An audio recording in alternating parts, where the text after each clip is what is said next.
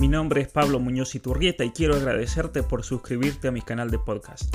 Para más información acerca de mi trabajo y de mis libros Atrapado en el cuerpo equivocado y las mentiras que te cuentan, las verdades que te ocultan, encontrarán en la descripción todos los links a esos libros y a mis redes sociales. Muchas gracias por el apoyo. Fueron 28 o 29 días de gira realmente agotador, sin parar de auditorios con 700 jóvenes, ¿no? Seguido, una conferencia a una hora, después venía la otra. ¿Cambiarías la vida que llevas por otra cosa o sos feliz haciendo lo que haces? Si tuvieras que hacer el trabajo de un profeta hoy, ¿qué le dirías a la gente?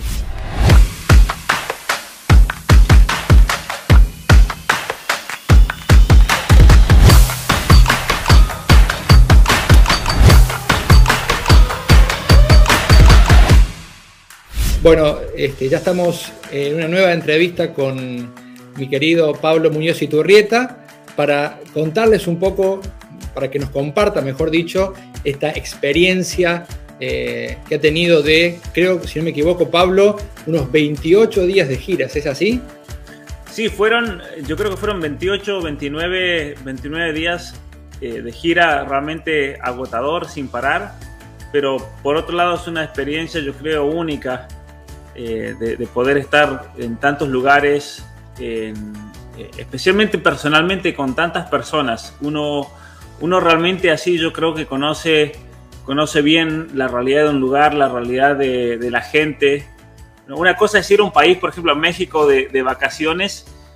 Eh, como turista y yo pensando en, las, en, las, vivencias que tengo durante la gira, digo, bueno, la gente cuando va de vacaciones a México en realidad no conoce nada de la realidad, ¿no?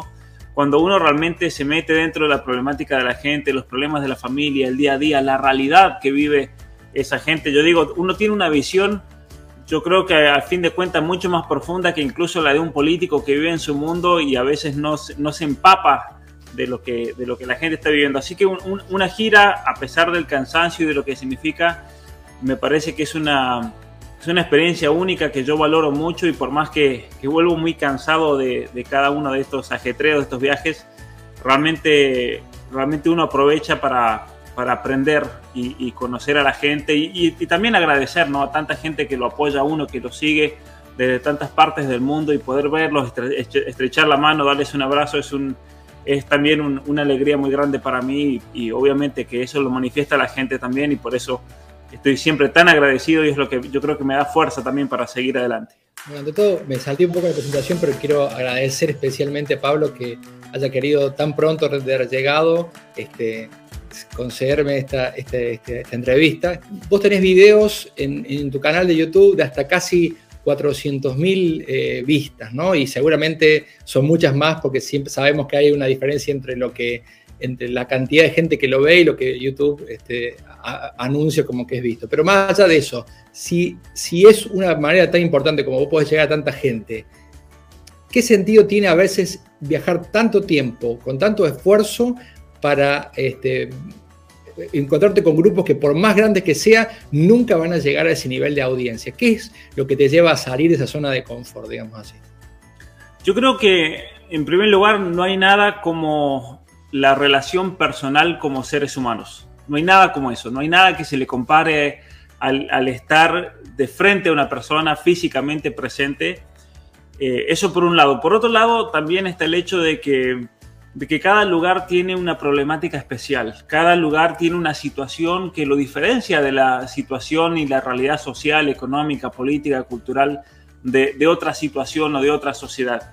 Y, cada sociedad, sin, embargo, y a pesar de que vivimos en, una, en un mundo globalizado donde se busca imponer y estandarizar una ideología a nivel mundial y donde no hay muchas diferencias en cuanto al proyecto, de, por así decir, pensemos en la Agenda 2030, por ejemplo, no hay una diferencia en cuanto a lo que se quiere imponer en México, lo que se quiere imponer en Argentina o lo que se quiere imponer en Canadá pero sin embargo que, esos lugares van pasando por procesos que son muy diferentes entre sí y si bien son luchas similares, están muy particularizadas por elementos locales, elementos de la cultura, de las tradiciones, de la idiosincrasia de esa gente.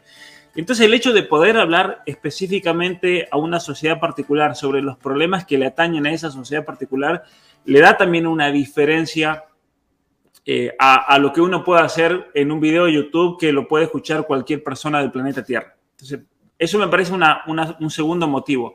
Y el tercer motivo es porque estamos en una lucha, yo creo, hoy en día muy difícil, una verdadera batalla cultural donde la lucha se manifiesta por tratar de dominar las mentes, tratar de dominar lo que pensamos, tratar de dominar nuestros sentimientos para así, de cierta manera, poder influenciar en nuestra conducta.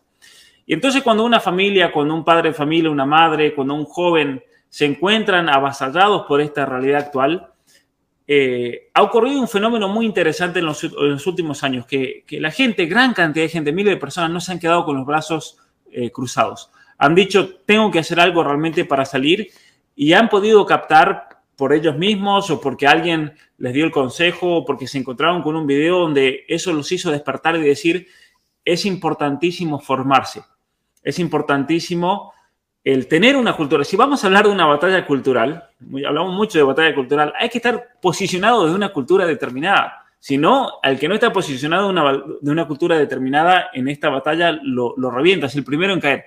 Y entonces mucha gente ha tomado conciencia de decir, me tengo que formar, tengo que conocer mi cultura, tengo que profundizarla y, yo lo que siempre digo, por sobre todas las cosas hay que vivirla. Entonces, la gente ha salido a buscar a personas y, las está encontrando, ¿no? En, eh, en la persona de, eh, podemos pensar Agustín Laje, eh, Nicolás Márquez, que, comenzaron a hacer giras hace unos años, la doctora Chinda Brandolino, el doctor Escala de Argentina, que hace muchos años comenzó a hacer lo mismo, aunque, aunque ahora tal vez a él no se lo conozca tanto, él, él tuvo una influencia muy grande en todo esto, yo creo. Y, así un, nombre, eh, un número grande de, personas, ¿no es cierto? El mismo padre Javier Olivera, eh, lo que ustedes están haciendo con Charlas Cat, eh, eh Miklos Lukács, otro gran amigo. Y entonces uno dice, cuando, cuando, la gente comienza a salir a buscar y encuentra a estos personajes, o nos encuentra a todos nosotros haciendo esto, yo creo que ese encuentro personal tiene mucho valor, tiene mucho valor. Por un lado, por la persona que quiere agradecer. Eso yo me lo encuentro en todos lados y eso a mí realmente me, emociona el alma. La persona, el, trabajador, por ejemplo, que llega a la conferencia con su casco, con su chaleco reflector que viene de la construcción y, te da un abrazo porque esa persona tal vez nunca pudo ir a la universidad, pero ahora él se siente que está haciendo su universidad por medio de los cursos que uno da, por ejemplo. Eso, eso para mí es una alegría gigantesca. Y, lo interesante es que, por ejemplo, uno ve las, las filas de gente, y, con esto termino, es el último elemento que quiero mencionar, yo creo que habría mucho más cosas, pero el, poder conocerse personalmente y agradecer.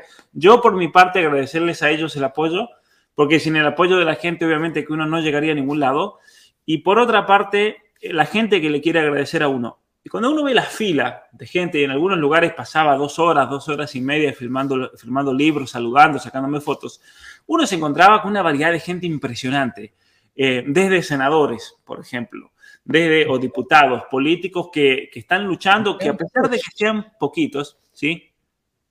No, no, digo que estoy asombrado de que también, no solo de que vayan porque, y que te sigan, eso no me asombra.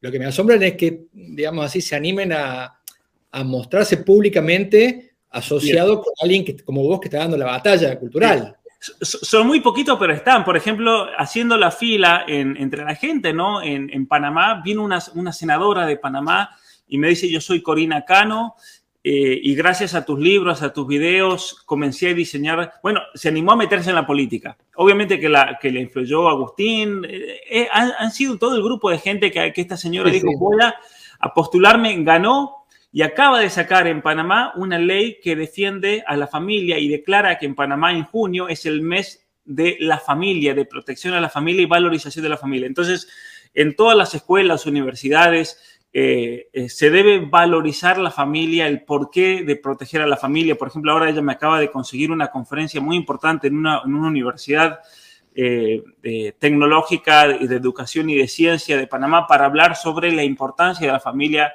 eh, en Panamá. Por poner un ejemplo, ¿no? Pero uno se encuentra con una senadora, por ejemplo. Y luego viene un hombre que me dice soy arquitecto, viene otra persona que me dice soy dentista, otra persona soy médico, otra persona eh, soy enfermera, otra persona yo trabajo en el aeropuerto en la seguridad, otra persona es albañil, amas de casas, señoras que trabajan limpiando hogares o señoras que trabajan limpiando hoteles, por ejemplo. Eh, uno se encuentra con taxistas, se encuentra con gente que trabaja en Uber, eh, en, una, en una de las conferencias viene un muchacho que estaba con su bolso de Rappi que reparte comidas y él estaba contentísimo y jamás en su vida, jamás en su vida se imaginó de que yo iba a llegar a su pueblo, por ejemplo, ¿no? Y eso es lo que mucha gente también eh, valora mucho, ¿no es cierto? Nosotros los seguíamos, me decían, veíamos todos sus videos en familia y de repente cuando vemos el afiche de que viene a un lugar perdido, ¿no es cierto?, en medio de la nada, que jamás en la vida se imaginaban que iba a llegar alguien a hablar ahí, bueno, ahí, eh, eso yo creo que son de las cosas más hermosas que, se viven en, todas estas giras. El, poder estar personalmente y conocer a tanta gente.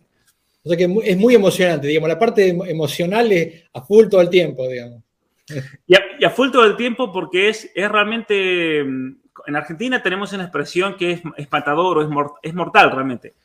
Eh, yo literalmente, y esto no es, no es una exageración, yo literalmente me entreno para poder hacer estas conferencias, para poder aguantar, porque uno tiene que estar parado tantas horas. Yo, los que me conocen, yo nunca me siento para hablar una conferencia, nunca uso un papel, y la razón por la cual no uso un papel es porque yo quiero pensar las problemáticas de las cuales estoy hablando y las estoy pensando en el momento, y eso es muy agotador, estar tres horas, dos horas y media haciendo una elucubración filosófica, política de la situación mundial, de la situación educativa, de la situación de los hogares, de cómo afrontarnos, eh, afrontar todo eso. aparte, hablando en un nivel que también la gente puede entender. Y, y por otra parte, después viene el saludar a la gente. Y uno tiene que darlo todo. Porque, por ejemplo, hay gente, y eso también es otra cosa que a mí me emociona, hay gente, hay un muchacho en, en la ciudad de La Paz, y, así en todos los lugares me pasó. Un muchacho en la ciudad de La Paz, yo todo le pregunto, ¿de dónde es usted? ¿De dónde vienes? ¿De, qué lugar? Porque uno nunca sabe. Yo ya por experiencia me he encontrado con gente y ese muchacho yo le pregunté a qué se dedicaba el maestro eh, y me dice, yo estuve ocho horas manejando para poder llegar aquí. ¿no? Eso, es impresionante. Me pasó, por ejemplo, de gente en Ecuador, cuando di la conferencia en Quito, gente vino desde Colombia manejando manejando, vino desde otro país que, que, tampoco queda ahí a la vuelta, ¿no es cierto? No es tampoco decir, bueno, vamos, a, vamos al, próximo pueblo, a la conferencia de Pablo, no, gente que estuvo manejando 12 horas porque como no había ido a Colombia, querían ellos conocerme y se vinieron tremendo viaje. Eh, realmente y llegaron para, para saludar y esa gente viene, te viene a saludar. Uno es consciente de que viajó 12 horas, se van a volver 12 horas, el sacrificio que eso implica, y uno, uno tiene que darle todo también a esa persona, ¿no? Se lo merece, se lo merece. Así como están esos casos, personas que manejaban 500 kilómetros, personas que se tenían que quedar a dormir, por ejemplo, pasó en algunos lugares en México debido al peligro en las rutas a la noche por el tema del narcotráfico, no se puede viajar. Entonces, gente que no tenía dónde quedarse a dormir, se quedaba en una estación de buses, por ejemplo, toda la noche despiertos esperando al bus de la mañana. Y eso, eso para mí realmente es, un, es, eh, es una alegría eh, enorme por un lado, saber el, que esa gente lo aprecien y lo quieran tanto a uno, pero por otro lado, también eso yo creo que es una cuestión de responsabilidad de uno de darle, de darle todo, al menos, eh, aunque sean esos 30 segundos, un minuto, dos minutos que uno tenga con esas personas, realmente de, de aprovecharlo al máximo por, por una cuestión de agradecimiento de parte mía también, ¿no? Qué bueno, qué bueno que lo vivas así. Realmente me, me, me imagino la, la, sensación, porque es, es muy lindo. Aparte, es, es como ahora pensando en la pregunta que te había hecho, ¿no? respecto de la primera, que eh, cómo, eh, por, qué salir de casa cuando uno, cuando uno puede llegar tantos a través de una, de una pantalla, y en definitiva también podrías decir, por lo que me dijiste, porque también uno se carga las pilas del, del, afecto de la gente, de la, de la fuerza que te transmite la gente, del aliento, porque ves digamos así, el, algo, algo, porque no lo, no lo, verás ni lo veremos nunca, algo del fruto del trabajo intenso que realizás. Digamos, ciertamente. Eh, y anécdotas como esa hay muchísimas. Eh, gente que viene y, comienza a contarle que hizo el, curso 12 de reglas para la vida y cómo rediseñó toda su vida, por ejemplo, para, para, para mejorar y tratar de ser la mejor persona que pueda, la mejor familia. Eh, la cantidad de gente que, por ejemplo, me venía a agradecer que cuando comenzó la pandemia decidieron dejar de lado el televisor, no ver más televisión en familia y cómo eso les cambió la vida, los unió más como familia. Em, cosas tal vez que, uno ni, se le pasaría por la cabeza, matrimonios agradeciéndole a mí, agradeciéndome personalmente de que les salvé el matrimonio.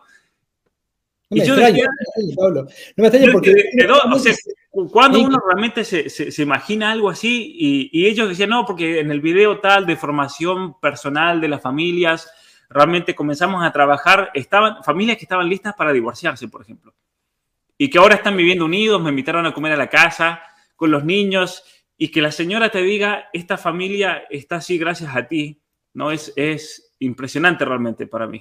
Impresionante, sí. Bueno, también esto me imagino y que lo, que lo están escuchando, lo viendo, jóvenes, también una de las preguntas que te quería hacer justamente también tiene que ver con los jóvenes, cómo, es tu, o sea, cómo es la, la, la, franja etaria predominante de las charlas que has dado.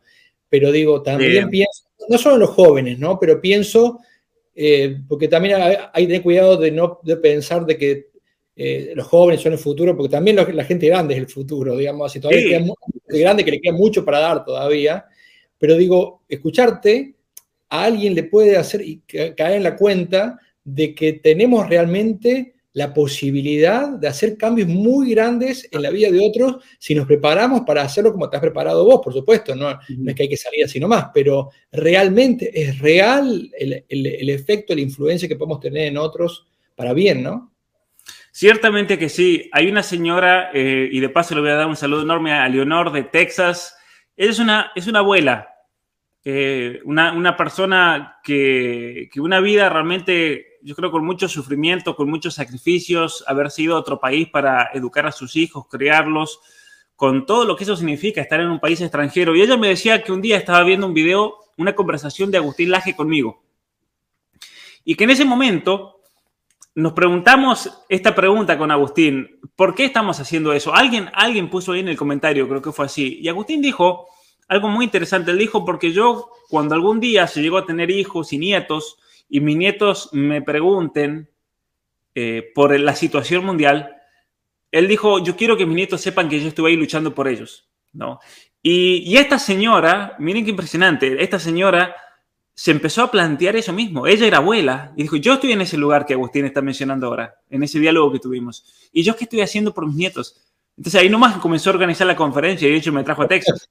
¿no? Y fue una cosa increíble, una cosa increíble porque la señora, una señora sola hizo todo, sola. Y por eso yo la, la quiero ahora eh, realmente eh, mencionar. Y no solamente eh, ella, yo creo que esto es algo que se repitió en todos los lugares donde yo voy. la gente cuando no me conoce y me invita piensa que yo tengo todo un equipo de producción, de gente, de secretaria para esto, secretaria para aquello. Y yo les digo, acá está el equipo completo. yo voy con todo, el equipo. Ahora, la gente cuando organiza conferencias hace un sacrificio gigante. Por eso también eh, para mí es un agradecimiento especial para todas esas personas. Porque hay gente que se arriesga todo. ¿no? Ellos, muchos de ellos me dicen, Pablo, pero tú eres tú eres medio kamikaze porque te vas a lugares sin ni siquiera conocer a la persona, quiénes son los que te invitan, pero yo digo, yo confío en Dios, ya voy. O sea, ¿qué, qué me puede pasar, digamos? Si lo, peor que me puede pasar es que vaya a un lugar y que, y que, no organicen nada, pero eso nunca me ha pasado, nunca, nunca, ¿no? Eh, y, por otra parte, por otra parte, con la cuestión etaria, ponía el ejemplo de, esta señora, pero en las conferencias yo veo un rango eh, de edades que, realmente es impresionante, porque vienen niños, niños de 8 años, de 9 años, de 10 años, niños que me dicen, yo aprendí a leer, niños, eso a mí me impresiona, niños que se esforzaban en la casa, porque hoy en el sistema de educación en muchos lugares no aprenden ni a leer ni a escribir, lamentablemente.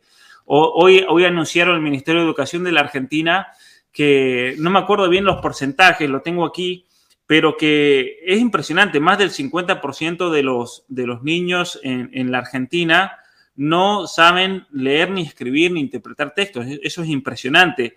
Eh, un 44% de los alumnos tuvieron un desempeño básico por debajo del básico en lengua. ¿sí? Eh, estamos hablando de sexto grado, o sea, niños de sexto grado no saben leer y escribir.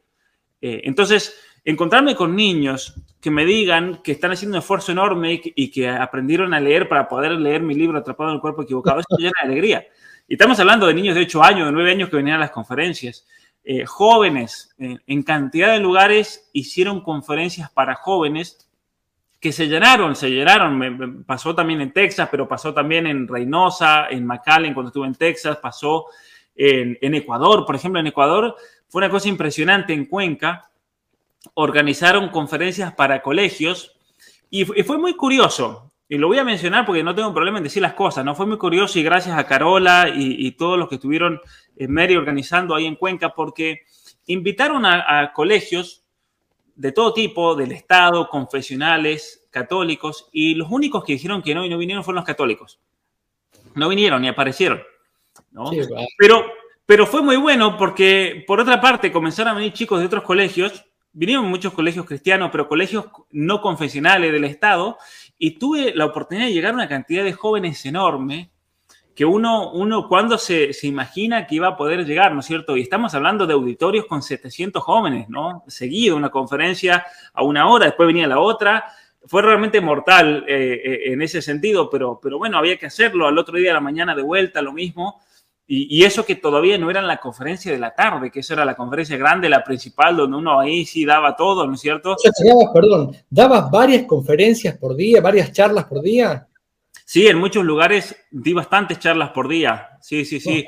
Eh, eh, en, el lugar donde más conferencias di fue entre conferencias y, entrevistas que fueron bastante largas y conferencia de la noche fueron seis en un día. Que fue mortal, porque comenzaba, comenzaba a las 7 de la mañana y terminaba a las 11 de la noche pero y, después acordarse de que uno tenía que viajar, muchas veces el viaje eran tres, cuatro horas en vehículo. ¿Cómo vos la, agenda? ¿cómo, ¿Cómo haces eso? O sea, vos decías a tu propio este, secretario, ¿cómo haces? O sea, ¿cómo con los viajes, con los pasajes, la gente te ayuda o va, cambiando según el lugar? Contame un poco la, debajo, detrás de cortina de, ese, de esos viajes. Bueno, lo más difícil de todo es organizar un cronograma que sea lógico, porque ya con experiencia también uno va aprendiendo. A veces pasaba que me invitaban a un país y me ponían una conferencia, en, por decir que en términos de Argentina, en Jujuy un día, Ushuaia la otra y al otro día en Salta, ¿no? Entonces yo, eh, eso nunca me empezó en Argentina, pero Argentina la conozco bien y Argentina siempre podía planificar de una manera bastante perfecta, ¿no? Pero cuando yo fui la primera vez a México se me complicaba por eso, cuando iba a un país que no conocía, digo, bueno, pero después uno va, va realmente aprendiendo.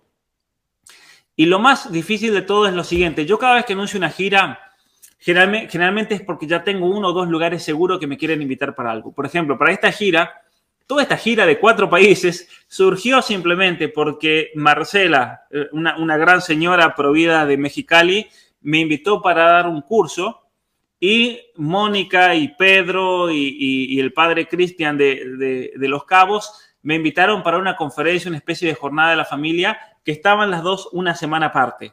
Entonces dije, bueno, a los dos les dije que sí, voy a buscar entre medio para que se llene, pero me llegaron tantos ofrecimientos de Ecuador, de Panamá, de distintos lugares de México, de Estados Unidos, que en definitiva yo siempre termino con una lista gigante de, gente. Por cada gira que yo anuncio, generalmente se anotan 80 lugares en promedio. Y de esos 80 lugares solamente puedo cumplir 30, por ejemplo. Eh, máximo, 30, 35. Entonces lo que uno tiene que hacer es ver los lugares que lógicamente y cronológicamente sea posible hacerlo, ¿no? Eh, muchas veces situándose en una sección de un país y recorriendo más o menos en, en orden para poder, para poder hacer y aprovechar al máximo el tiempo, ¿no? De hacer una conferencia por día en un lugar distinto. Eh, entonces, es así como, como más o menos funciona. Después, con el tema de los, eh, de los vuelos, es lo más complicado, eso generalmente lo hago yo. Sería muy bueno tener a alguien que me ayude. ¿Te ayuda con, la, parte de, dinero, digamos así? Sí, supongo que sí. ¿O es media, mitad, mitad?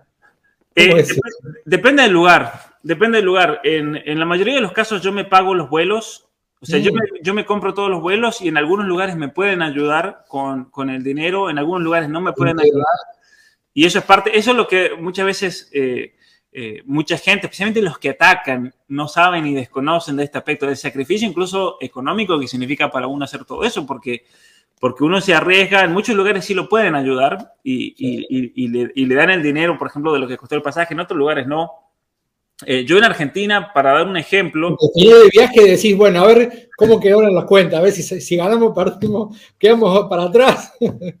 Bueno, pero por eso también la importancia, la importancia de que la gente ayude y colabore con el trabajo, ¿no? Que entienda, yo creo que es una parte del trabajo que muchos, tal vez en Estados Unidos se entiende más, tal vez, digo yo, eh, la conciencia de que, como decía San Pablo, el que trabaja merece su, sustento, ¿no? Porque si no, no puede seguir trabajando.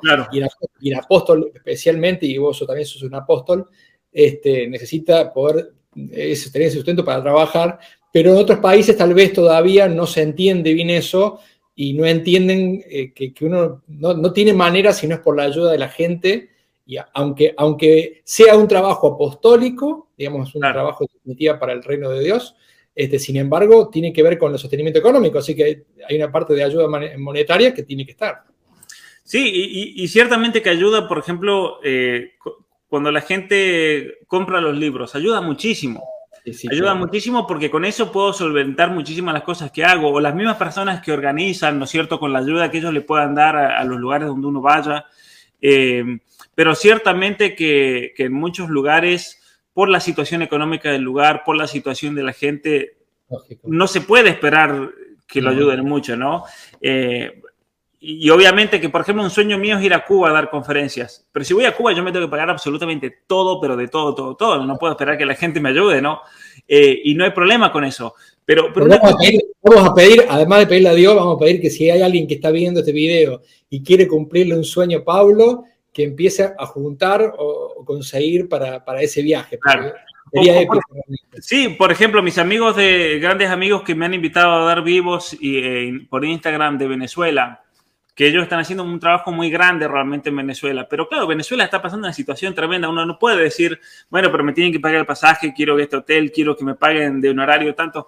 No le puede pedir nada a esa gente. Entonces, eh, yo siempre lo que le digo, bueno, vamos a ver si buscamos ayuda de gente, de gente que, o incluso de venezolanos que viven en Estados Unidos, que viven en Canadá, que nos ayude.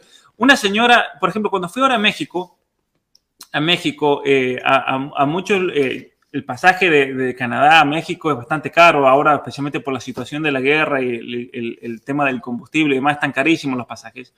Pero yo dije, me lo pago yo, confío en Dios y una señora de, Estados Unidos, yo supongo que, es mexicana, agradecidísima ella por el hecho de yo ir a, a es, a, México, a hablar a mi país, me decía ella, me dijo cuánto me había salido el pasaje y ella me, dio casi gran parte del costo del pasaje, por ejemplo. Entonces, eso es una ayuda gigante, por ejemplo. Eh, cuando fui a Texas, también, en Texas ellos estaban haciendo todo a pulmón, vendiendo comida, la gente vendía comida para que yo pueda ir a Texas. Y, hubo gente que tenía, por ejemplo, puntos eh, con American Airlines y dijeron, bueno, le vamos a comprar nosotros el pasaje Pablo para ayudarlo y colaborar, el pasaje de México a Texas y de, Texas de vuelta para, para Nueva York. Y, ese tipo de cosas y gestos de la gente realmente que lo ayudan muchísimo, eh, muchísimo a uno, porque obviamente que nosotros no tenemos apoyo de fundaciones, no tenemos apoyo de, de organismos internacionales, no tenemos apoyo de gobiernos, no tenemos apoyo de, eh, no tenemos apoyo realmente de, prácticamente nadie más que de la gente que está dando también su vida por, todo esto, ¿no? Eh, y cada uno hace su granito de arena. Por ejemplo, cuando estaba en Panamá, fue muy gracioso porque en Panamá también, eh, Panamá fue mortal en sí todo el evento porque yo estaba viajando desde Ecuador, desde Quito hacia México, pero el vuelo hacía escala 15 horas en, el aeropuerto de Panamá. Y cuando yo me entero de eso, le escribí a un amigo, un gran amigo, Fray Claudio, un fraude de capuchino, que hace mucho tiempo él me había invitado a ir a, Panamá en una situación parecida, de una escala muy larga de todo el día, entonces di una conferencia en una parroquia, pero él ya no estaba más ahí, en, lo han mandado a Costa Rica. Entonces él me, me, me contacta con gente provida de Panamá y resulta que se armaron una tremenda conferencia Estuvo muy linda realmente en, un lugar muy céntrico, estaba abarrotado de gente, fue una conferencia gratuita, eh, porque era la única manera de hacerlo, y, yo dije, no tengo problema, aunque eso para mí no signifique nada, que no me puedan ayudar con nada, con que me den un lugar donde dormir esa noche, eh, yo me, conformo realmente. Y, fue muy gracioso porque como estaba en, es un edificio primero de, de, la alcaldía, el teatro de la alcaldía, de hecho fue un, para mí una alegría enorme hablar ahí, enfrente de, de, ese podio decía Alcaldía de Panamá, así que ahí varios tienen que haber reventado, pero, pero vamos a defender a la familia. pero lo interesante era que estaba lleno, como había una senadora presente, estaba lleno de gente de seguridad, de servicio secreto de Panamá, estaban de policía. Pero ¿qué fue lo gracioso? ¿Qué fue lo gracioso? Que llegó tanta gente a la conferencia, pues fue gratuita, llegó tanta gente que tuvieron que poner pantallas de, de LED afuera y se llenó afuera de gente. Y claro, toda la gente de seguridad, los policías, todos armados, todos escucharon la conferencia porque tenían la tremenda pantalla. Así, uh, que, le hablabas también al, adversario, digamos, así. No, no todos, porque claro, ahí había todo. A todos, pero, pero, pero uno se da cuenta a la salida, los policías a sacarse fotos, a saludarme, a agradecerme. O sea, gente que ni siquiera les había tocado porque era su horario de trabajo, estar ahí haciendo de custodia. Y, ellos viniendo a agradecer la lucha que uno hace por la familia, por los valores, porque ellos también tienen familia, tienen hijos y se dan cuenta de eso, ¿no? Eh, y, cuando termina todo el evento, resulta que no tenían, yo tenía que estar a las 4 de la mañana, creo que era 4 y media en el, en el, en el, en el, avión. O sea, estamos hablando de que a las 12 de la noche me desocupé y a las 4 de la mañana tenía que estar en el aeropuerto. Así que ese, ese descanso que iba a tener en Panamá realmente fue estar con la gente. Y, y fue muy gracioso porque no había quien me lleve y ahí un señor de, de la especie de servicio secreto ahí de, de, de seguridad de Panamá eh, no vamos a dar el nombre por los Si ofreció, si ofreció, dice, yo los llevo, yo los llevo. Así que agradecidísimo con, con él, con, con, Edwin. Así que si nos escucha, gracias enorme realmente porque, porque a, a, las 4 de la mañana estaba ahí paradito en la puerta del hotel. Digo, usted no durmió nada, pobre. Así que, así que nos llevó. Fue, fue una experiencia única ir desde, desde el desde el centro de Panamá con un carro esos de policía, con todas las luces, con la cosa. Sí, Llegué al aeropuerto y la gente tiene que haber pensado quién está viniendo acá, un, un, representante de algún gobierno o algo, porque fue muy gracioso realmente la, la situación. los tipos al lado del auto como con la cucaracha ahí. Sí, muy, muy gracioso realmente, realmente las cosas que uno va viviendo y, y la gente que va conociendo y las experiencias, y especialmente escuchar a tanta gente todo el tiempo agradecerle por tal curso, por tal otro, jóvenes, ¿no? Hablábamos de los jóvenes, recién jóvenes que me decían, yo era feminista, yo era progre, yo estaba totalmente metido con esto, yo estaba totalmente, por ejemplo, muchos jóvenes entre 20, 30 años, estaba totalmente metido en el vicio, porque así me lo decían literalmente, en el vicio de la homosexualidad, en el vicio de tal cosa, de tal otra, y comenzando a ver los videos, entender la realidad personal de cada uno, comenzar a conocerse, eso le dio la fuerza, el ánimo para dejar de victimizarse, por ejemplo. Muchos me agradecían por eso, que lo salvé de la victimización. Eh, muchas familias que, que, ellos me decían, les salvé el matrimonio o que les ayudé a reestructurar la familia. o jóvenes... Ah, te voy a hacer, antes quiero hablar de la victimización, pero antes quiero decirte una cosa, porque cuando te escuchaba pensaba, digo, yo te mencioné el ejemplo de San Pablo, ¿no? Y, no me acordé que no vinculé tu nombre con el San Pablo. Digo, vos sos, sos, sos devoto, tenés devoción por, por San Pablo, digo, porque entre todo lo que me contás, yo me imagino que San Pablo eh, debe haber pasado cosas parecidas y, me da mucha cosa decir qué, qué maravilla que, que, tu santo patrono haya tenido una experiencia de vida parecida, pero no sé cómo es tu relación con tu, tu patrono. Yo tengo dos nombres, Pablo Daniel. Mi primer nombre, los dos son bíblicos. El primer nombre es por el apóstol Pablo y mi segundo nombre, Daniel, es por el profeta Daniel. Y yo de muy chico, de muy niño que recuerde, siempre fui muy consciente de eso, de que eran, me habían puesto el nombre por esas dos personas. Entonces siempre leí mucho. Al profeta Daniel lo he leído cantidad de veces, porque obviamente que es, una, es un estilo profético muy misterioso y, con profecías que solamente la vamos a entender el día que se cumplan por, en su plenitud, ¿no?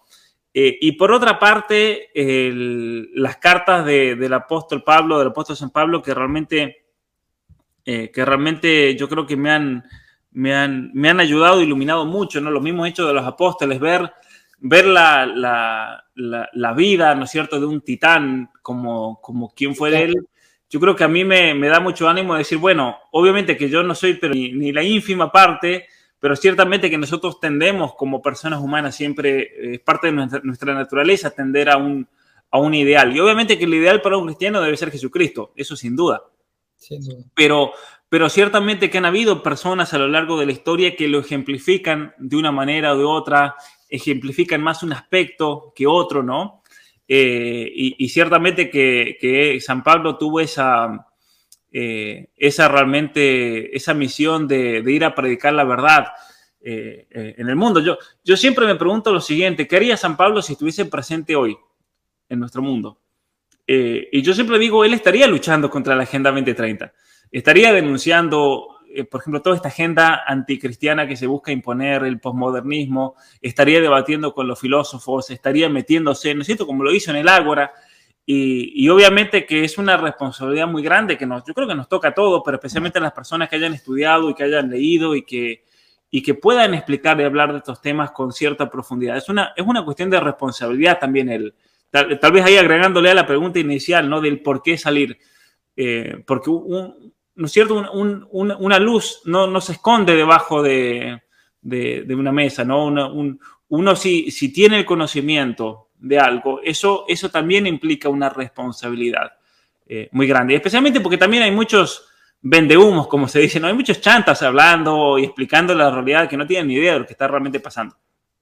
Y, y por eso yo creo que que también es una, es una cuestión, una especie de obligación moral también de, de salir a hablar por, por, eh, con, las familias, por las familias, defendiendo los valores, los ideales, ante un mundo que, que, está viviendo un proceso de destrucción muy grande realmente y que, que, yo creo que la mayoría de la gente no logra entender el, el, el significado tan profundo de todo lo que está pasando. Pablo, usaste también la palabra batalla cultural varias veces, la usaste. Y yo te quería preguntar justamente por eso. No sé si has tenido alguna devolución, algún feedback del mundo católico, eh, que a algunos, como que no les gusta mucho que nosotros los católicos usemos ese término, tal vez personas más formadas, y les gusta y como que reclaman que uno hable más de batalla espiritual eh, en vez de usar el término cultural.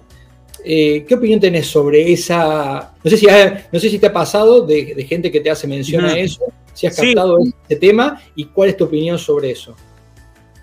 Ciertamente que de fondo hay toda una batalla que podríamos caratulizar, no sé si existe esa palabra, pero podríamos enmarcar dentro de un aspecto teológico, un aspecto espiritual. Eso es una realidad.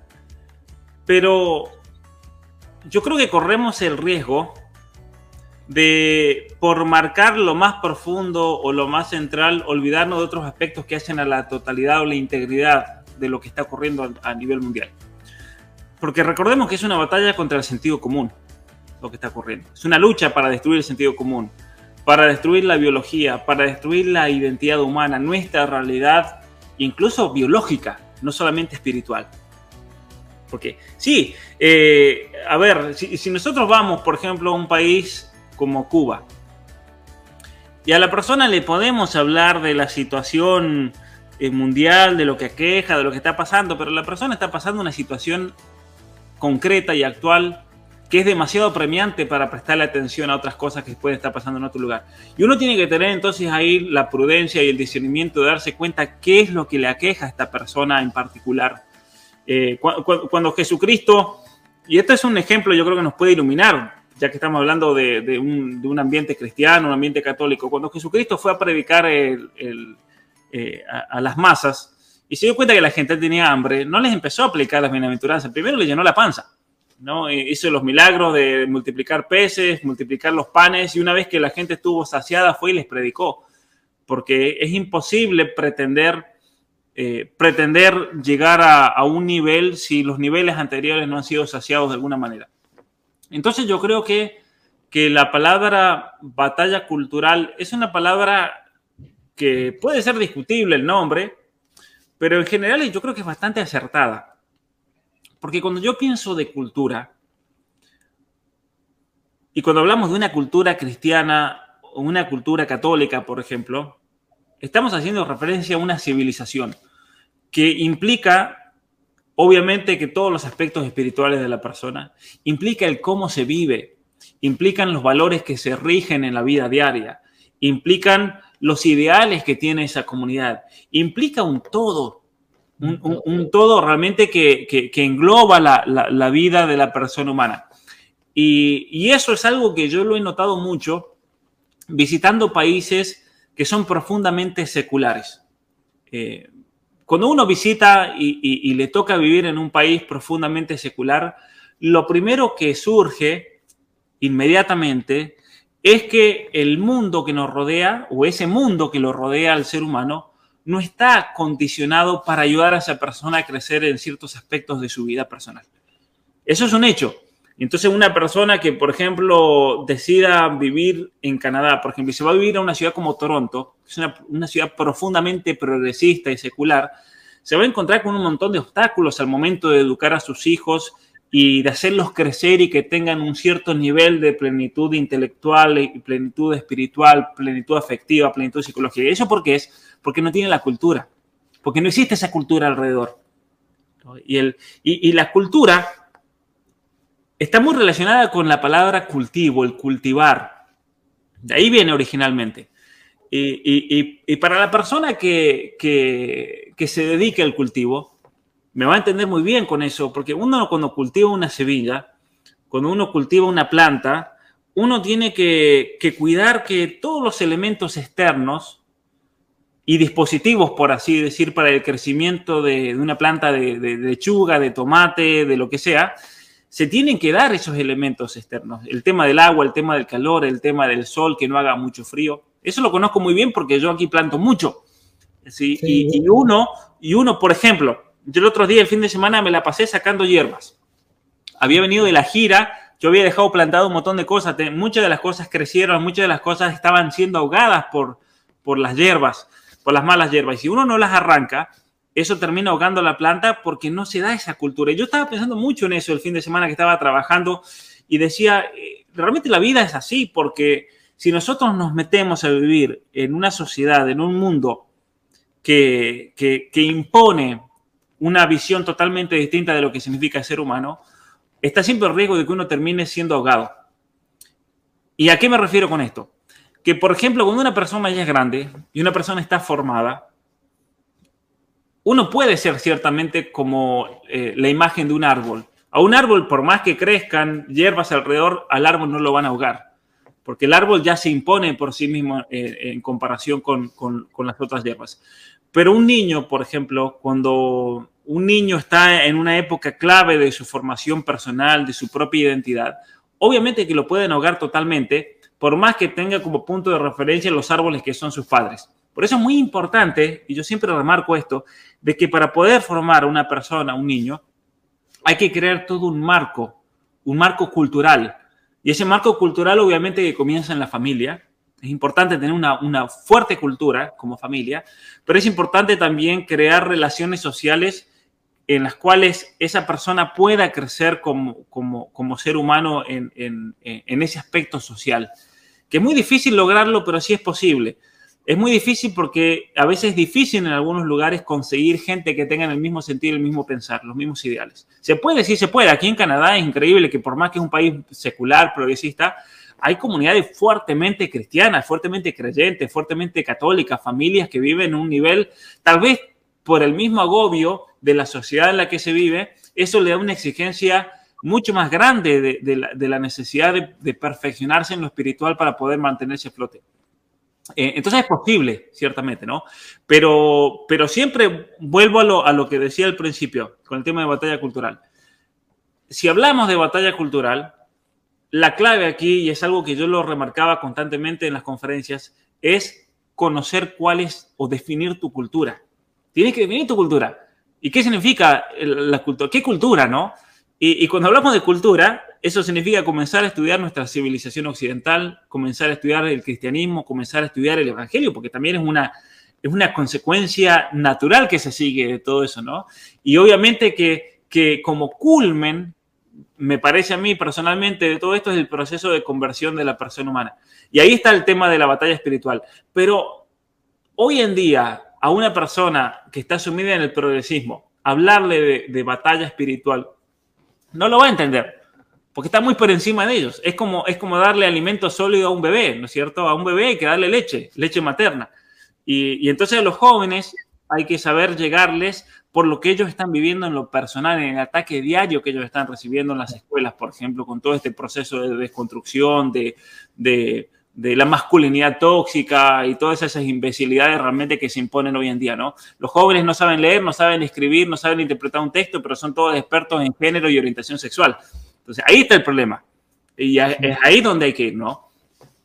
Pablo, mientras ahora pensaba también otra cosa, otro argumento para para seguir usando este, este término batalla cultural que nos, de alguna manera nos es convocante. Tiene varias cosas buenas que le veo.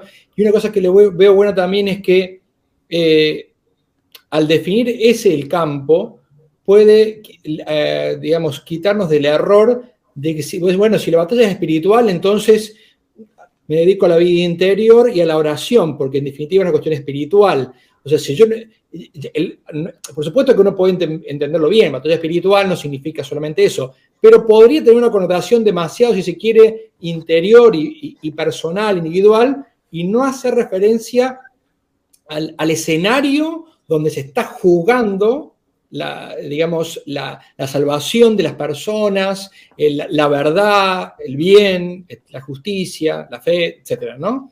O sea, que, le suma también a decir, la corazón dice, ah, no, ahí es donde hay que estar. No, hay, hay, que salir, no hay que quedarnos acá encerrados. Que, a ver, algunos no podrán salir por cuestiones personales, pero no, quiere decir que todo el mundo dice, no, yo estoy en mi casa rezando. El que, y más vale que esté en su casa rezando, el que no puede salir, pero, o haciendo otra cosa buena desde su, casa. Pero me parece que tiene una connotación buena para no, no caer en un pietismo, decir, bueno, yo le rezo a Dios y que Dios arregle las cosas, ¿no? Claro, el pietismo de, por ejemplo, el otros días sale elegido Petro en Colombia, lo cual es un desastre, obviamente, para Colombia, es un desastre para la región pero si uno observa la situación en Colombia, el problema es, mucho más profundo. El problema, eh, eh, el, problema era que en Colombia tuvieron que decidir entre Petro y otro tipo, el ingeniero este Rodolfo, que es un progresista globalista total. Era Agenda 2030 impuesta por las buenas o con buenos modales o Agenda 2030 impuesta a la fuerza como base Petro. la misma basura. Y lo que la gente tiene que entender en una situación así es que el problema de Colombia es anterior entonces a eso. Es un problema de formación. Y una señora por Instagram me escribió, ay, con todos los rosarios que rezamos en mi casa y Petro salió igual. Y yo le dije lo que pasa, yo le dije lo que pasa, yo fui muy directo con la respuesta, pobre señora, pero yo le dije, es que ese es el problema, que el problema de Petro no se soluciona con rosarios. El problema de Petro en Colombia se soluciona saliendo a formar a la gente. Y obviamente que eso hay que acompañarlo con oración, todo lo que quieran. ¿no? Pero si un niño, y voy a poner un ejemplo mucho más claro, si un niño tiene que aprender matemática, tiene que aprender operaciones simples, al niño hay que sentarse con él y enseñarle 2 por 2, 4, ¿sí? 4 más 4, 8, y enseñarle y practicar y practicar. Si yo me pongo a rezar el rosario para que el niño le salga, no eso no, sirve de nada, eso es, eso es iluso, eh, necesito pedir eso. Entonces, entonces, obviamente que uno tiene que entender que en la formación de la persona hay muchos aspectos y que la oración, obviamente que es un aspecto importante para acompañarnos y darnos fuerzas, pero la, oración no tiene la función de, ir y, cambiar todo, porque si no, la mente que tenemos de Dios es un Dios totalitario, dictador. No está pensado por Dios que la oración supla la acción humana. No está en el plan de Dios. La oración no está para eso, está para suplir la acción de las buenas obras que tiene que poner el ser humano. No hay manera. Va para acompañar, para, para regar, para, digamos, fortalecer justamente con, lo más importante que es la gracia de Dios, pero no para suplir. Pues si no, no, no, hubiera existido la civilización, la civilización cristiana. Que se construyó también a través de una batalla, tal vez no. Sí, también diría que fue una batalla cultural. Lo que pasa es que no, no de la manera que se da actualmente, que tiene todas sus particularidades, ¿no? Claro. Sí, aparte, hay, una, distinción que hace, que hace Santo Tomás de Aquino al hablar de la oración, de la virtud de la religión, donde distingue entre lo que es la oración pública y la oración privada. Y cuando dice oración privada, yo creo que tiene ese aspecto de que una persona ora, pero es por su propio beneficio personal, especialmente para disponerse a que Dios lo use eh, de acuerdo a su voluntad, ¿no? Eh, pero pretender de que, qué sé yo, va, eh, eh, se viene un tornado y pretender que el, que el tornado, bueno, uno puede pedir que cambie rumbo, pero el tornado, el tornado donde va, va, digamos, son, son dos cosas totalmente, dos niveles distintos, ¿no es cierto? Y ciertamente que Dios puede intervenir en cualquier situación, en cualquier lugar, pero no hay que caer en esa palabra que mencionó recién, ese, ese pietismo, esa, esa, falsa espiritualidad de decir, bueno, con Rosario vamos a, cambiar todo. No, no va, no va a cambiar nada. Lo, máximo que podemos pretender nosotros es disponernos para que Dios nos cambie a cada uno y ser el mejor instrumento en esta batalla cultural que pueda, pero, pero de ahí a, realmente, y eso es lo que la gente yo creo que tiene que, comenzar a, tener, tener, en cuenta, ¿no? Eh, especialmente las personas en Colombia, eh, en Colombia y pasa en muchos países, donde hay toda una clase, una clase social económicamente bien, vamos a llamarlo así. De hecho, en Colombia me impresionó que vivían a la gente en estratos. Eso en Argentina jamás lo vimos, ¿no? De estrato 5. ¿De qué estrato eres? Yo soy estrato 1, estrato 3, estrato 5. No existe eso. Nosotros eh, en Argentina una cosa que yo siempre agradezco de haber crecido en un lugar donde todos éramos todos, no importa si uno tenía más, menos, éramos todos argentinos, ¿no? Especialmente cuando yo crecí en mi pueblo, seguramente que había gente que estaba mejor, peor económicamente, gente pobre, gente con... Pero todos nos mezclábamos con todo y, y, yo creo que para mí, en mi propia formación personal, el haber crecido en un lugar, en un pueblo donde no había ningún tipo de distinción y éramos todos amigos, no importa la condición social, eh, pero eso yo lo he visto mucho en en, países como Colombia, por ejemplo, donde tenés gente de estratos altísimos, donde van a super colegios sus hijos y viven en un mundo totalmente distinto de la gente totalmente pobre. Entonces después viene un, comunista como Pedro, Petro, y se aprovecha de esa situación. Se aprovecha de, de ese clamor de la gente pobre, de la gente humilde, porque una cosa que vi en Colombia cuando fui a dar conferencias es que toda esta gente súper católica, misa diaria, pero después tienen toda la gente de los estratos más bajos trabajando para ellos todo el día, les pagan miseria. Que eso para mí es, un, es una cosa que queja al cielo, porque digo, a ver, ustedes viven como ricos, pero a la señora que viene y les hace todo, absolutamente todo en la casa, o el, equipo de, señoras que vienen a la casa, que le cuidan los hijos, que le limpian, que les cocinan, esa gente todas las noches va, va a vivir a la Villa Miseria. Todas las noches. Y nunca hacen nada para sacar a esa gente de esa situación. Entonces hay un nivel de hipocresía muy grande, porque por otra parte, esa misma gente es gente súper católica, como decía yo, de misa diaria, mandan a sus hijos a colegio de Opus Dei, pero ¿qué hacen realmente para cambiar la situación social de un país? No hacen nada, ellos, eso, eso es lo que, lo, ¿qué hacen? ¿Qué hacen? ¿No? ¿Qué hacen, por ejemplo? Eh, ¿Acaso se preocupan por educar a los niños de esas familias? Que, que, después de los cuales ellos se sirven, no, no hacen nada. Y ese es el problema principal de fondo en todo esto. Por eso mucha gente yo en las conferencias le decía, miren, si ustedes van a sacar a sus hijos del sistema de educación, que me parece algo muy bueno, el que lo pueda hacer, que lo haga, saquen a sus hijos, hagan escuelas paralelas, escuelas fuera del Estado, hagan programas de homeschool como muchas familias lo están haciendo y es algo realmente loable, pero preocúpense también de la gente más pobre de una sociedad, porque esa gente ¿sí? Eh, y los niños de esa gente no, no tienen la forma de salir de esa, de esa, de esa situación. Y, sí existe la forma, lo que pasa es que eh, la gente se tiene que comenzar a dar cuenta, es decir, tener un poco más de conciencia, vamos a llamarle conciencia social, de conciencia por aquellas personas que realmente están sufriendo, por aquellas personas que están pasando por situaciones eh, muy, muy feas y que tal vez nosotros tenemos la oportunidad de tenderles una mano.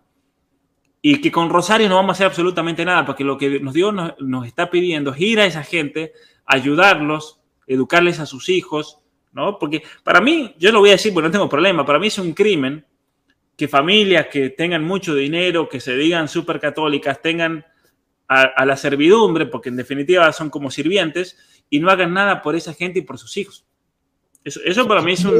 verlos como que eso es su función. Entonces, claro, y entonces después, después, viene Petro y gana, y obvio que va a ganar Petro. Obvio, si, si, si la gente, eh, la gente es testigo de, una hipocresía que se vive. ¿no? Hay, una, hay un libro que lo leí cuando tenía 15 o 16 años de Hugo Wast, ese gran eh, autor argentino que se llama Ciudad Turbulenta, Ciudad Alegre.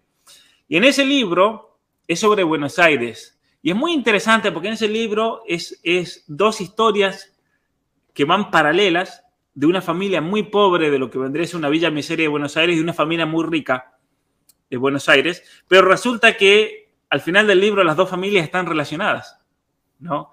Y, muestra muy bien ese libro cómo realmente esta gente que vivía en, todo el esplendor y el lujo, vivía en, su mundo totalmente despreocupados de la realidad de esta otra gente, ¿no? del sufrimiento. Y, nunca yo creo que nos tenemos que alejar de esa gente. Eh, nunca tenemos que desatenderlos porque el otro día yo pensaba, estaba escuchando una conferencia que dio Jordan Peterson, fue una universidad eh, franciscana en Estados Unidos hace poquito, hace un par de semanas, y dio una conferencia tremenda sobre el misterio del sufrimiento y de la cruz. Y él decía que el sufrimiento humano eh, es básicamente la realidad del ser humano. es, es ahí donde encontramos la esencia de, lo que significa ser humano y especialmente que está ejemplificado, él decía, en la, cruz de Cristo. Y es muy interesante cómo él decía que eh, el ser humano ante, ante, el sufrimiento tiende a victimizarse, tiende a, tiende a quejarse, ¿por qué a mí? ¿no? Siempre es muchas veces la respuesta que, que nosotros podemos tener de eso. Pero él decía, cuando Dios tuvo que enseñarnos a sufrir, eligió a la persona más inocente, a la persona más perfecta, el ser humano más perfecto que podría haber existido, que era el mismo que se hizo hombre, y sobre sí cargó todos los castigos imaginables y posibles que pueda llevar un ser humano. Y los cargó sobre sus espaldas. ¿Para qué? Para enseñarnos el tema del sufrimiento.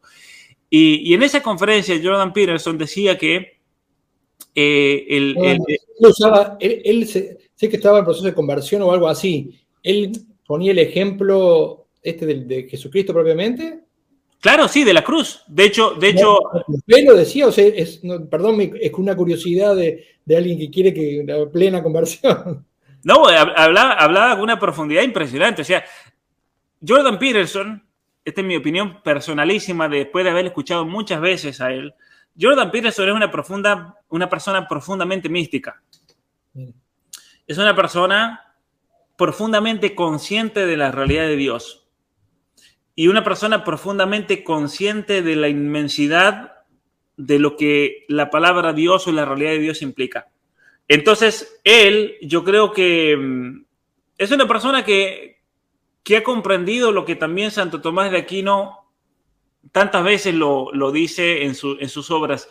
Santo Tomás de Aquino dice que nosotros más sabemos de Dios lo que no es que lo que es.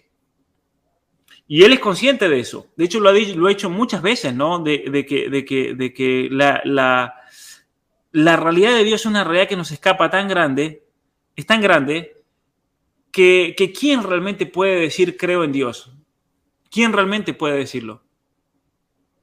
Eh, y, es muy importante eh, tener en cuenta esa perspectiva, porque él básicamente, y después muchos cuando lo interpretan dicen, no, es ateo, no cree en Dios. No, lo que él está diciendo es lo siguiente, lo que está diciendo es que la realidad de Dios es tan grande que si uno tiene el coraje de decir yo creo en Dios, en su existencia y en su realidad, eso implica una realidad de, eh, y una perspectiva para la propia vida y una responsabilidad gigantesca.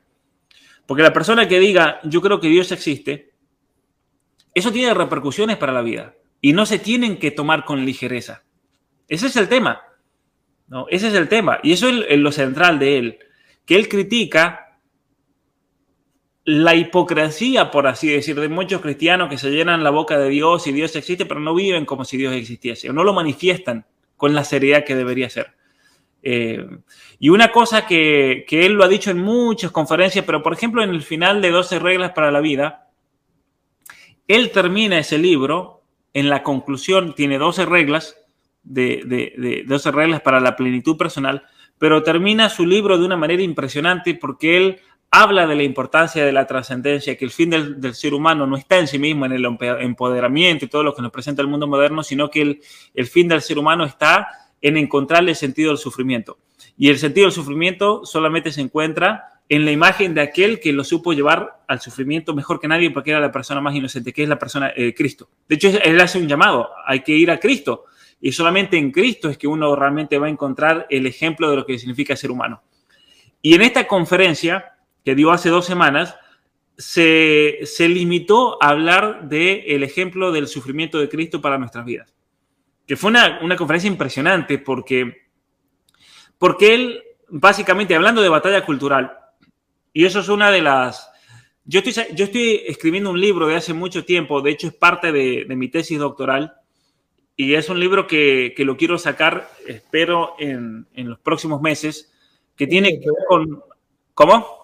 Qué bueno, digo, no, no, sé si una primicia, pero, pero qué buena noticia. Sí, y tiene que ver mucho con, eh, el título es Política, Secularismo y Libertad Religiosa. En parte hablé de esto en el, curso que di, eh, el último curso en YouTube. Pero es un libro que yo creo que viene a completar algo que Agustín Laje lamentablemente no toca en su libro Batalla Cultural y que a mí me parece un tema central. Eh, obviamente que es un libro buenísimo, el de Agustín es un estudio importantísimo para entender qué es una batalla cultural, cuáles son las condiciones para que sea una batalla cultural, cómo sea una batalla cultural. Pero hay un tema ahí central que bueno, menos mal que no lo tocó él, porque es lo que yo de hecho toco en, mi libro, que es cómo surge una cultura. decimos en Argentina. Claro, cómo surge una cultura, cómo se da una cultura y dónde nos enmarcamos nosotros dentro de ese contexto cultural. ¿Qué significa para nosotros ser humanos y especialmente la, la relación que tenemos con, con esos elementos que formaron a nuestra cultura y nuestra civilización occidental? Y, la palabra relación la uso a propósito porque la palabra religión viene de relación, especialmente la relación con lo trascendente. Ahora, Jordan Peterson en esta, en esta conferencia, él dijo que cuando uno, uno estudia eh, algo, una, una situación, tiene que ir siempre a lo más fundamental. Y eso también es una aproximación bastante científica, ¿no? De buscar las causas de las cosas. Y él dice, si nosotros tenemos que buscar la causa, de nuestra cultura, de nuestra civilización occidental, llegamos a un libro que es el más fundamental de todos los libros. Es el libro de los libros. Y ese libro es la escritura, es el Evangelio. Y dentro del Evangelio hay pasajes, hay pasajes que son eh, pivotales, no sé si se dice así en español, pero son son, son, son pasajes eh, realmente que hacen a la estructura de toda la historia y toda la narración. Cardinales, podríamos decir así. Claro, son los puntos cardinales, son los puntos realmente que, que, sostienen toda la estructura de esa historia de la salvación, esa narración. Y él ahí comienza a hablar entonces del tema de la historia de la creación, el, pecado de Adán y Eva, pero luego eh, hace, hace toda una, un repaso por distintos puntos de, las Sagradas Escrituras que todos apuntan a la realidad de la cruz como la salvación. Y él se queda en un momento hablando de la serpiente, cuando los israelitas eran picados por la serpiente eh, en el desierto, Dios le manda a, Moisés construir una, una serpiente, ¿no? Y, cuando todos miraban esa serpiente, eh, eran sanados. Y luego Jesucristo en el Evangelio de Juan vuelve a usar la imagen de la serpiente, así como Moisés elevó la serpiente lo alto, el Hijo del Hombre es necesario que sea elevado y, bueno, la muerte y la resurrección de, Cristo. Em, y eso yo creo que, es fundamental también para nuestra cultura occidental, nuestra civilización. Eh, la Sagrada Escritura, nuestra fe, tuvo una fuerza, una fuerza única para en cierta manera, ir derivando y guiando todas las fuerzas y la energía del ser humano, que culminaron en la cultura occidental. Y que cuando esa cultura occidental comienza a, corromperse y desvanecerse y destruirse y derrumbarse, es porque comienzan a debilitarse todos esos aspectos centrales y fundamentales. Y por eso, lo, lo vuelvo a decir nuevamente, si uno realmente quiere dar una batalla cultural, tiene que darla en esos aspectos centrales de lo que significa tener una cultura. Y por eso hay uno, eso le exige a la persona tener que posicionarse. Decir, bueno, a ver, y posicionarse de qué manera, no solamente desde el punto de vista intelectual, pero eh, especialmente desde el punto de vista moral. ¿no? Porque hay otra, otra frase filosófica muy, muy verdadera, el que, el que no vive como piensa termina pensando como vive. Eso es un hecho en, en la psicología del ser humano. Por eso implica, implica el todo del ser humano. Eh, implica crear las condiciones de vida propia, de decir, bueno, voy a tener un horario y, vivir de tal manera, de qué cosas me voy a privar en mi vida, porque tal vez esas cosas no me conducen a tener eh, esta fortaleza interior que necesito, esta fortaleza incluso física, ¿no? Que necesito para poder hacer lo que tengo que hacer. Ponerse un orden en la vida, porque eh, cuando una persona vive de una manera desordenada, incluso físicamente lo termina pagando.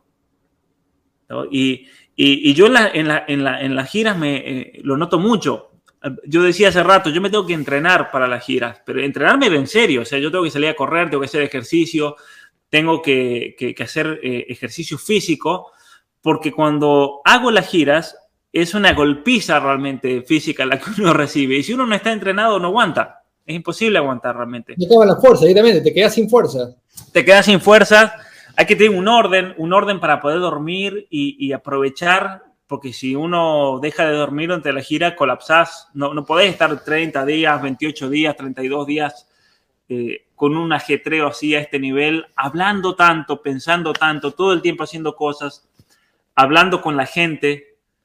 Eh, compartiendo y, tratando de estar al máximo en, cuanto a lucidez mental, porque ese también es el otro, el, otro, el otro tema. Te subís a un escenario y empezás a hablar ante una multitud de 2.500 personas, por ejemplo, como había pasado, donde vas a tener un montón de gente, la mayoría que vienen a seguirte, pero también vas a tener periodistas, también vas a tener gente, profesores universitarios que vienen a buscar algo para atacarte.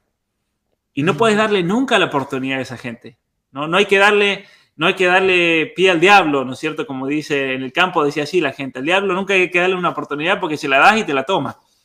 Eh, entonces, eso también es mucha presión, presión psicológica eh, para uno, pero bueno, mientras uno tenga la, fuerza, tiene que seguir.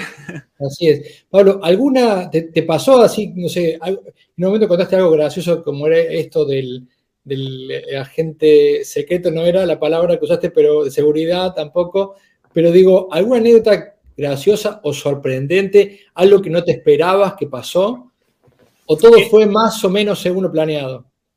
No, me pasaron varias cosas muy graciosas. En, México estaba haciendo la fila para el avión y vino un muchacho, muchachito joven, ya lo voy a poner en Instagram, así que de paso le mando un saludo enorme eh, a Farid, Farid es su nombre. Viene un muchachito con guantes de boxeo, ¿no? Con su casco y medallas. Acaba de ganar el campeonato mundial de, para, para de, boxeo, en, que había sido en la Ciudad de México. Entonces el muchacho estaba haciendo la fila del avión en Copa. Yo estaba por volar con Copa también para ir a Ecuador. Y el muchacho me vino a sacar, a, a, dar un saludo y a saludarme y a sacarnos fotos porque es seguidor mío. Uno, así, así que hice un video con él, así que ya lo voy a subir a Instagram. Eso es una, graciosa. Otra anécdota graciosa es, eh, estaba eh, en el Cotopaxi, para subir el Cotopaxi, eso, eso fue otra aventura total, porque tuve la conferencia en Quito y termina la conferencia y me fui al Cotopaxi. El Cotopaxi es la segunda montaña más alta de Ecuador, tiene casi 6.000 metros de altura. Y había que eh, comenzar a escalar a la una de la mañana. Así que yo no dormí nada, yo me fui a escalar el Cotopaxi. Pero cuando llego al refugio, de, montaña en el Cotopaxi, había escaladores de muchos países, estaban los guías profesionales, escaladores profesionales, y de repente, bueno, resulta que, un montón de esos guías me conocían, me conocían a mí. Pero ¿por qué me conocían? Por una cuestión anecdótica, eh, independiente. Uno de ellos sí conocía mi trabajo y me seguía porque conocía a Mamela Fiallo y, seguía a Mela de Provida, todo. Que ya sabía quién era yo.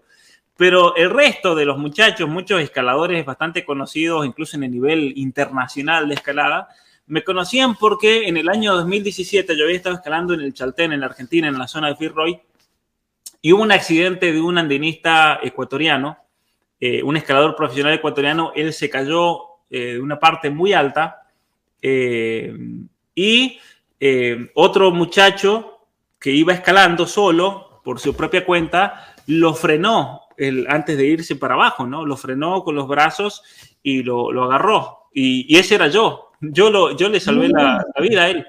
todavía, todavía, yo tengo una imagen del muchacho cayendo y yo dije, aquí nos vamos los dos y aquí nos morimos los dos. Y yo, mi reacción fue agarrarlo a él, lo agarré, yo no sé cómo lo... él venía cayendo y como que te caía encima tuyo, algo así, pasaba por delante tuyo, ¿cómo? Pasaba al lado mío. Sí, y yo, yo le hice una toma, a la mejor toma de, de, rugby, de tacleo. Sí. O sea, el muchacho no, estaba cayendo de tan, tan lejos tampoco, sí. pero estaba cayendo a toda velocidad, raspando con la roca una pared prácticamente vertical. Y, y yo a él lo, lo, agarré y ahí quedó. O sea, yo lo sostuve, lo pude sostener. Eh, y lo tengo que haber agarrado de una manera perfecta porque él no me golpeó el estómago ni nada. O sea, yo terminé con dolor igual por el golpe, pero lo pude sostener. Y de hecho todavía tengo ese rompeviento con, con las manchas de sangre de él, ¿no? Pero le salvé la vida a ese muchacho. Oh. Y cuando llego al refugio, uno de los, de los muchachos, de los guías que estaban ahí profesionales, me reconoce porque yo había escalado con su hermano. Entonces ahí se armó toda la conversación. Claro, y fue muy gracioso porque estaba toda la gente escuchando, todo el mundo, todo lo que estaba en un refugio de montaña, llega uno y todos escuchan. Y claro, habrán pensado que yo era el héroe de la montaña, ¿no? El escalador del... El, porque claro, de repente todos los guías que los iban a llevar a ellos comenzaban a hablar conmigo, a saludarme, qué sé yo. Fue, fue una anécdota muy graciosa esa. Eh, muy graciosa porque yo creo que hay que influir en todos los ambientes, ¿no? Eh, hay, que tratar de llegar a, todos los ambientes que uno pueda. Y, a veces pienso, cuando te, veo, cuando te veo escalar o te veo en la naturaleza, digo, qué bueno, qué bueno que conozcan también ese aspecto tuyo, eh, porque yo creo que una cosa refuerza la otra, ¿no? si, si, vos fueras una rata de biblioteca, con todo respeto a las ratas de biblioteca, eh, yo creo que el impacto sería menor. Yo creo que lo, mejor que, nos puede pasar eh, de tener líderes culturales como vos es que sean multifacéticos, es decir, que tengan los pies en la tierra o en la montaña o en las nubes, pero que, que, no, que su mundo no sea, digamos así, una, una caja cerrada como puede ser un living o un sillón de grabación de, charlas, sino que, tenga ese contacto con la naturaleza y con, la, y con, la, con otras actividades deportivas como, como el montañismo, el senderismo y todo esto. Sí, bueno, y esa es otra razón también por la cual a mí me gusta salir de las giras, porque ahí uno conoce la realidad de la gente, uno sale del ambiente y, se empapa de la realidad y la vivencia personal de tantas personas. Em, eh, y ahí uno conoce realmente la realidad, por ejemplo, del ecuatoriano, de la gente, la gente humilde, de la gente trabajadora, de la gente que sufre. Uno, uno conoce tanta gente. Es impresionante porque conoce gente de todo tipo y de toda clase realmente. Te encontrás con, decía este, este, nombre difícil que es ponerle en plural, otros como, como lo que vos estás haciendo en potencia, otros, otros, otros lajes ves chicos que, digo chicos siempre salvando la distancia, que puede haber gente grande también que esté embarcado en esto, pero ves como que va, va van despertando. Yo te digo porque los tengo, tengo a vos y a Agustín como, como tal vez como uno de los principales referentes de esta batalla cultural. ¿Vos ves que eso surge o simplemente son como auditorio pasivo por ahora? Entonces, me refiero a lo que vos ves en las charlas, ¿no? En tu, en tu gira. Yo creo que sí, yo creo que hay mucho potencial. Hay, muchos jóvenes que, que obviamente están muy interesados en formarse, en leer, en crecer en lo personal y en ese sentido a uno le da mucha esperanza. El problema principal que, yo veo es que si uno mira la vida de uno, la forma como creció, la educación que recibió, yo tuve unas, unas condiciones eh, para el crecimiento, para el, para, el conocimiento, para la propia formación, que fueron yo creo bastante únicas y que eso casi no se encuentra en ningún lado, lamentablemente. Entonces, me parece a mí eh, central, y es algo que yo lo he, manifestado en muchas conferencias, de que tenemos que comenzar a hacer una reforma de, la educación urgente. Eh, una reforma que implique colegios primarios, colegios secundarios o preparatorias, como lo llaman en, en México, eh, que implique universidades, una universidad al menos comenzar, que luego sea el semillero para comenzar a formar más colegios y, más centros de formación, porque solamente si se dan esas condiciones es que van a poder salir más personas así. Ciertamente que, yo creo que ciertamente que es posible eh, que salgan muchas personas, incluso esperemos que mejor que nosotros, pero para eso vamos a tener que trabajar mucho. Pero ciertamente que hay muchos jóvenes que tienen mucho potencial, pero yo siempre a los jóvenes lo que les digo, ellos me dicen, yo quiero ser youtuber, quiero salir a dar conferencias, quiero ser como tú, quiero ser como Agustín. Yo, yo lo que les digo, y eso es algo muy bueno, pero yo les digo lo siguiente, miren, detrás de, de mí hay 30 años de formación, más o menos.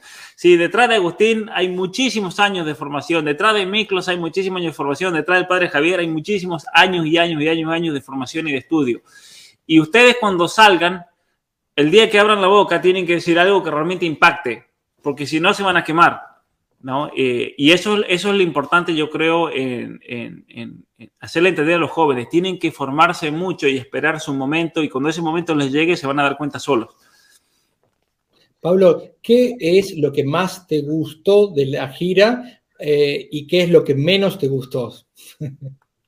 Lo que más, lo que más me gustó de la, de, la, gira fue el poder estar en persona con tanta gente realmente querida, con tanta gente que lo sigue, eh, las historias, las historias que, uno escucha realmente es, emocionante. Y de cosas que no me hayan gustado, la verdad que, la verdad que no, no, no, tengo nada que quejarme realmente porque...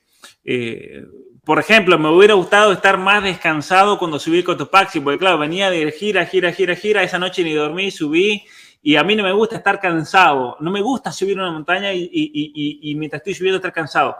Capaz que para una persona es normal cansarse, pero a mí no me gusta cansarme, a mí me gusta disfrutar realmente el ascenso y por más que sea una montaña de, de, de, de 6.000 metros, eh, realmente si tengo que pensar en algo en la gira que no me gustó es que durante la, el ascenso iba subiendo bastante bien, íbamos subiendo bastante rápido porque empezamos dos horas antes para ejemplificar que todos los que iban subiendo y a la hora ya los habíamos pasado todos, ¿no? Con, con el otro muchacho con el, con el que subió un escalador profesional ecuatoriano. Pero el tema es el siguiente, que yo me cansé y me iba durmiendo en un momento, tenía unas ganas de tirarme a la nieve, al hielo y, y dormir un rato porque no daba más. Entonces lo, eh, lo que no me gustó es que a veces uno termina muy cansado eh, entre día y día y día, y, y, pero yo creo que no sé si hay manera realmente de solucionarlo. Para eso hay que entrenarse. Pablo, y cuando te veía pensaba, ¿no? Emprender como una especie, el, el viaje, la gira toda en, en, sí misma. No sé si, como todas las personas, sos, eh, tenés inseguridades y temores, o en este ámbito al menos estás como tan en tu salsa que no, que no experimentas esa inseguridad o esos temores que, puede, que les puede eh, pasar a alguien que hace algo así como una gira por tantos países. La verdad es que no. No, eh, yo eh, me crié, bueno, y tuvimos una conversación acerca de la crianza y demás hace mucho tiempo con usted, pero sí. me crié de una manera muy independiente. O sea, yo a los cinco años me iba a la montaña y dormía en medio de la intemperie.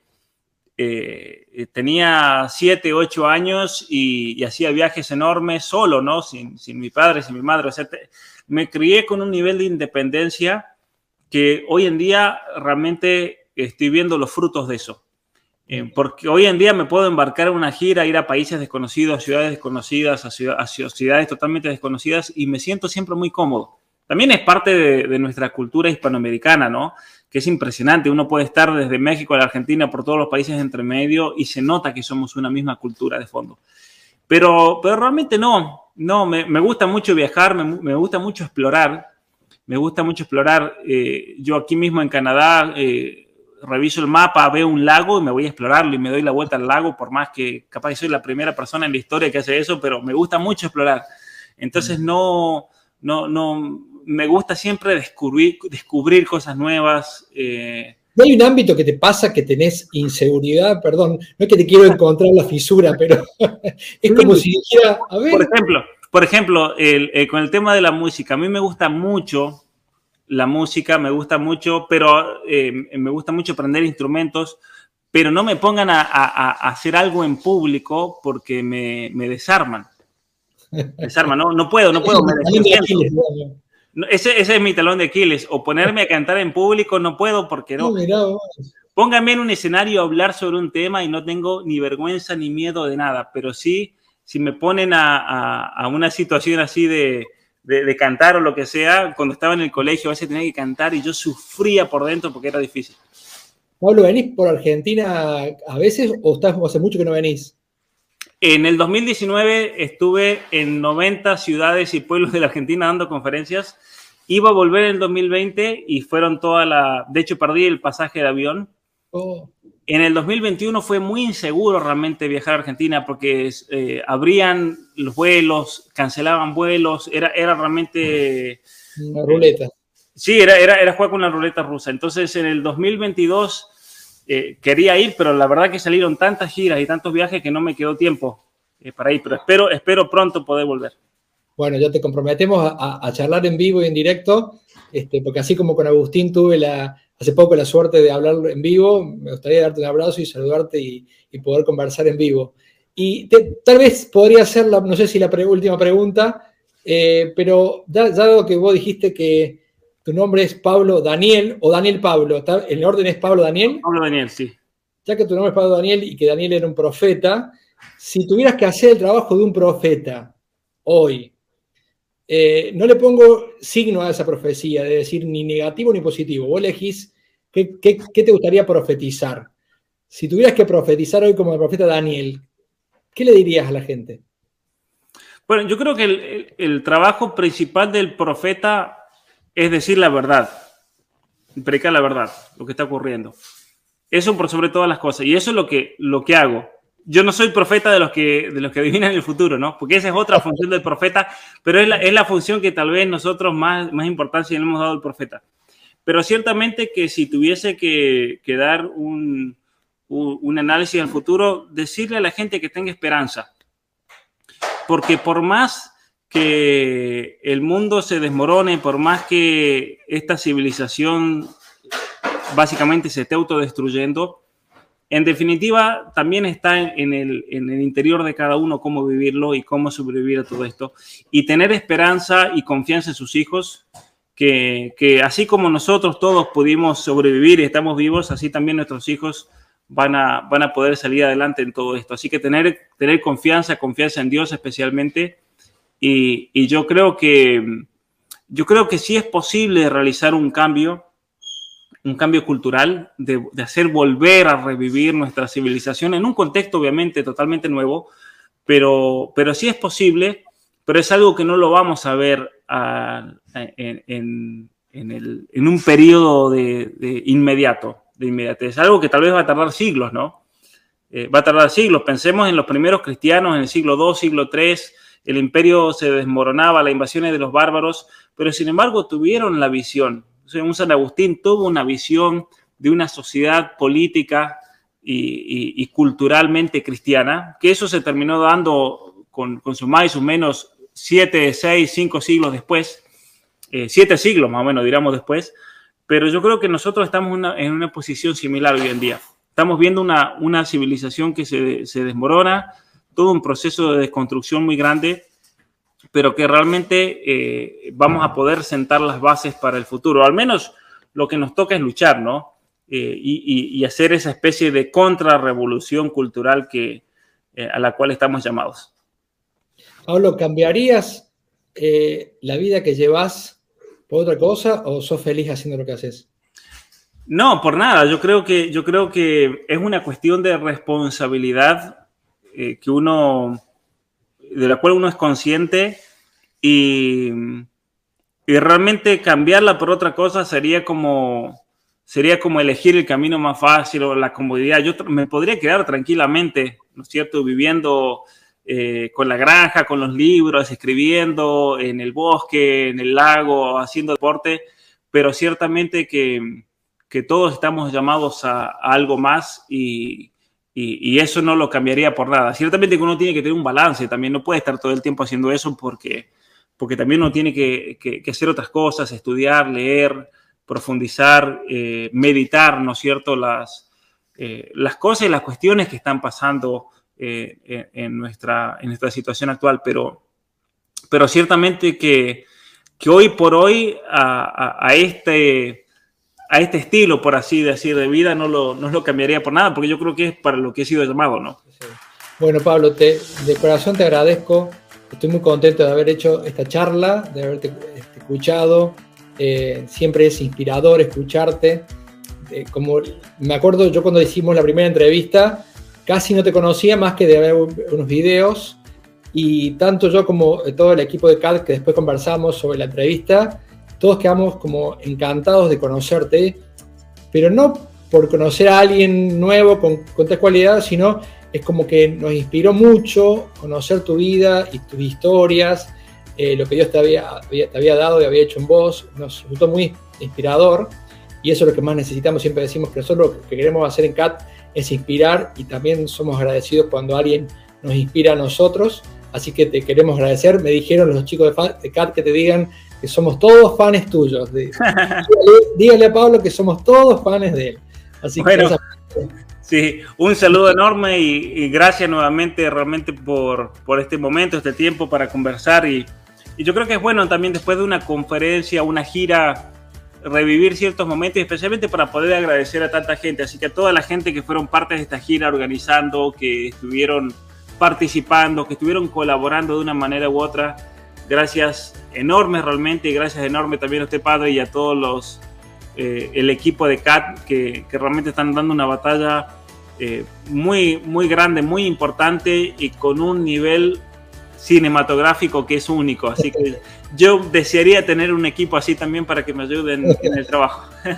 Bueno, quiero, quiero también aprovecho antes de terminar, eh, recordarles, pues ya lo estamos difundiendo próximamente, vamos a ir difundiéndolo, que Pablo eh, es parte también de CAT de alguna manera porque está preparando un curso eh, que vamos a em, publicar en nuestra plataforma, ofrecer en nuestra plataforma de, cursos Flick, que es parte del proyecto de CAT en la versión de cursos. Así que estamos esperando con ansias que pueda salir ese curso para, poder ofrecerlo. Eh, y bueno, este, gracias Pablo, Dios te bendiga mucho y hasta la próxima charla cuando Dios quiera. Gracias, eh, nos vemos y prepárese para ese curso que lo vengo pensando desde hace mucho tiempo. Va a ser un curso para jóvenes. Creo que es algo muy importante realmente darles herramientas para el crecimiento personal, para la propia formación, pero dirigido específicamente para jóvenes. Así que, así que obviamente que, que que trataré de dar lo mejor. Eh, en muchas de las conferencias para jóvenes he venido trabajando distintos aspectos. Uno, uno va probando ahí si lo que funciona, lo que no funciona en, la realidad. Así que espero, espero que salga algo bien bueno y, espero que pronto también, de acuerdo a las, a las ocupaciones y, y todo lo que vaya saliendo, pero espero que pronto podamos tener algo bien, bien armado. Así será, así será. Un lujo para nosotros. Bueno, Pablo, que Dios te bendiga mucho. Gracias de nuevo. Gracias, nos vemos.